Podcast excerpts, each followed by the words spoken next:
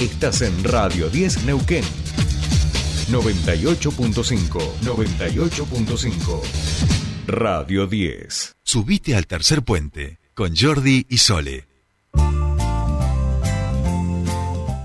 Continuamos con más tercer puente y nos vamos hacia la legislatura porque les decíamos que allí habían presentado un proyecto que tiene que ver con designar partidas específicas a los establecimientos escolares de nuestra provincia. Es un proyecto presentado por el diputado provincial del Frente de Todos, Darío Pampa Peralta, que ya está en comunicación con nosotros. Buenos días, Jordi y Sole, te saludan. ¿Cómo estás? Sole, Jordi, buen día, ¿cómo andan? Un gusto hablar con ustedes y con su audiencia, ¿cómo les va? ¿Qué tal, muy bien, muy bien. Bueno, gracias por, por atendernos. Eh, y decíamos, presentaste un proyecto en la legislatura que tiene que ver con asignar partidas específicas para los establecimientos escolares de, de Nauquén. Sí, así es, Sole, déjame que te hago, te hago un reconto más o menos de cómo, cómo vino. Nosotros la verdad que venimos caminando mucho en la provincia, en las distintas localidades, y, en todas ellas donde vamos tenemos un factor en común que es la educación. Digo, no vemos localidad donde estamos, localidad donde siempre se nos acercan los directores o los padres a plantearnos algunas distintas situaciones que van teniendo los establecimientos educativos en nuestra en nuestra provincia. Y van desde cosas tal vez un poco más pequeñas hasta más grandes. Y eso nos hace prever que la verdad que no no no le está faltando todavía un poco más a nuestra educación eh, para ser una educación de calidad como nosotros creemos que tienen que tener nuestros niños y nuestras niñas. Entonces pensamos rápidamente en este proyecto para dotar al ministro de Educación que, tenga una herramienta válida para hacer frente a esto. Entonces presentamos este proyecto de ley para, para asignarle partidas presupuestarias por encima de la que ya tiene. Esto no es, digo, es superior a lo que ya tiene, digamos.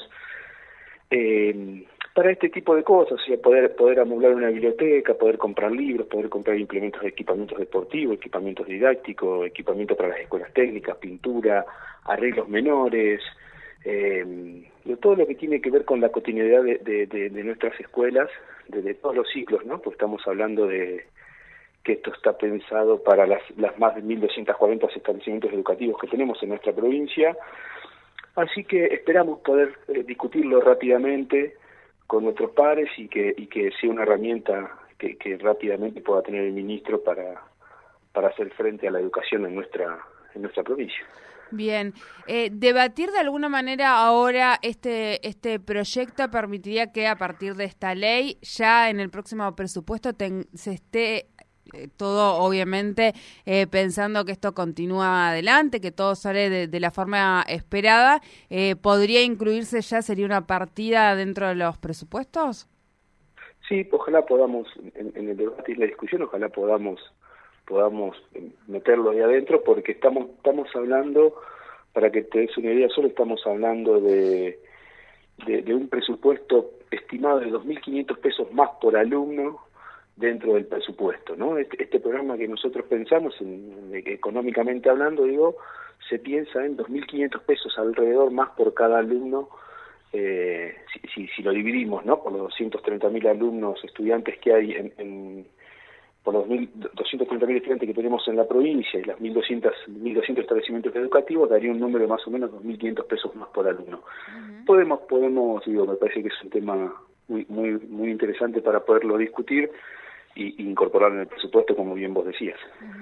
Sí, de alguna manera pensaba esto permitiría por ahí no tanto ir a, las cuestiones extraordinarias donde se entrega, por ejemplo, eh, por alguna eventualidad o algún hecho en particular, se entrega, no sé, material deportivo o, o algún material para informático, sino pensar que esto sea algo constante para todos los establecimientos escolares durante todo el año. Exactamente, así está pensado, así está escrito en el proyecto de ley y así nos surge a nosotros, porque le vuelvo a repetir, nosotros siendo legisladores vamos a una localidad y lo primero que se nos arrima siempre es eh, alguien del establecimiento educativo, ya sea grupo de padres, cooperadoras, directores o, docentes, o los mismos alumnos para decir, no, no tenemos pelota, no tenemos, no, estamos desde junio, estamos desde marzo esperando que nos manden las pelotas, estamos esperando que nos manden pintura. El, el sistema informático de, de, los administrativos dentro de la escuela también está obsoleto. Digo, todo eso uno, uno se lo va lo va trayendo, lo va trayendo, lo va trayendo, en el transcurso de ley dice, che, bueno, hagamos algo con esto, porque la realidad que es un, un factor en común que, que tenemos en cada una de las localidades donde vamos, por eso lo escribimos, lo pensamos así y nos parece sumamente importante poderlos incluir en el presupuesto que viene. Bien, bien, bien. ¿En qué estado está? Lo, lo acaba, lo acaba de, ingresar ahora a la legislatura, tomó estado parlamentario en la sesión del día de ayer. ¿Cómo, ¿Cuál es el estado del proyecto? Sí, tomó estado parlamentario ayer. He hablado con algunos compañeros del oficialismo a ver cómo, cómo lo ven, a ver si, si vamos a poder debatirlo. Así que eh, esperamos, no, no sé si la semana que viene, porque ya hay un poco unas agendas armadas, pero sí en un par de semanas poder empezar a debatirlo y llevarlo al Consejo de Educación y al mismo ministro eh, para, para ver cómo lo ven y, qué viabilidad tienen y si ellos consideran que haya que hacerle alguna mejora o, incrementar alguno de los montos, también está dentro de las posibilidades, porque, insisto, uno lo hace esto desde el legislativo, no está en el día a día del Ejecutivo, eh, simplemente tomamos el, el reclamo que tenemos a diario en los distintos establecimientos educativos y lo volcamos en un papel que vuelvo a repetir, para, a nuestro entender, darle la herramienta al ministro para hacer frente a una educación de calidad como creemos que se merecen los neuquinos y las neuquinas. Bien, clarísimo, Darío. Eh, la, última, em, te cambiamos un poco de tema. ¿Va a haber interna entre Ramón y Darío Martínez? Va a haber internas dentro del frente de todos, con todo, perdón, va a haber internas dentro de este gran frente, con todos los actores que consideren que quieren estar dentro de este frente y que entiendan que a Neuquén le hacen faltas políticas peronistas para darle una mejor calidad de vida y una mayor calidad de vida a los neuquinos y las neuquinas.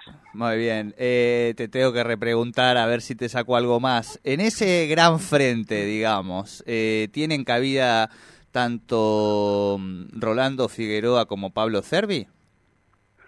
En ese gran frente tienen cabida con los compañeros y compañeras que podamos llevar adelante políticas peronistas.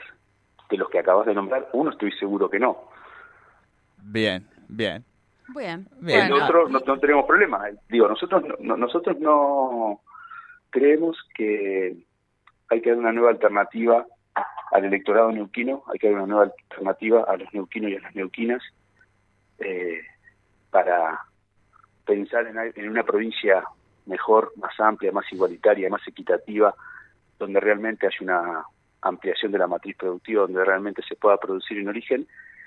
Y en ese sentido, todos los que consideren que eso es posible y que no nos vamos a olvidar después que, que seamos gobierno de lo que prometimos en la campaña, serán bienvenidos y, y haremos un gran frente y dirimiremos en una interna quién conduce ese gran frente eh, con los con los quienes ya se han expresado su voluntad de serlo. Nombraste dos, pero también Sole Martínez en su momento dijo también que quería, se veía con ganas.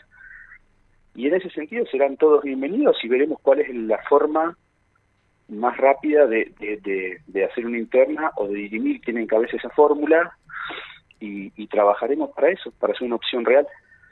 Perfecto. Darío, muchísimas gracias como siempre por este contacto con Tercer Puente.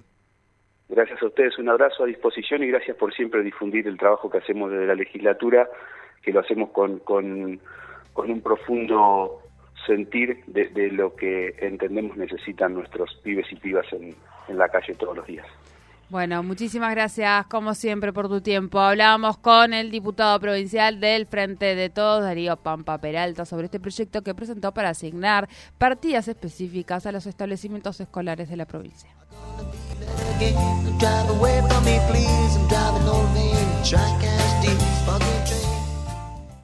Subite al tercer puente con Jordi y Sole.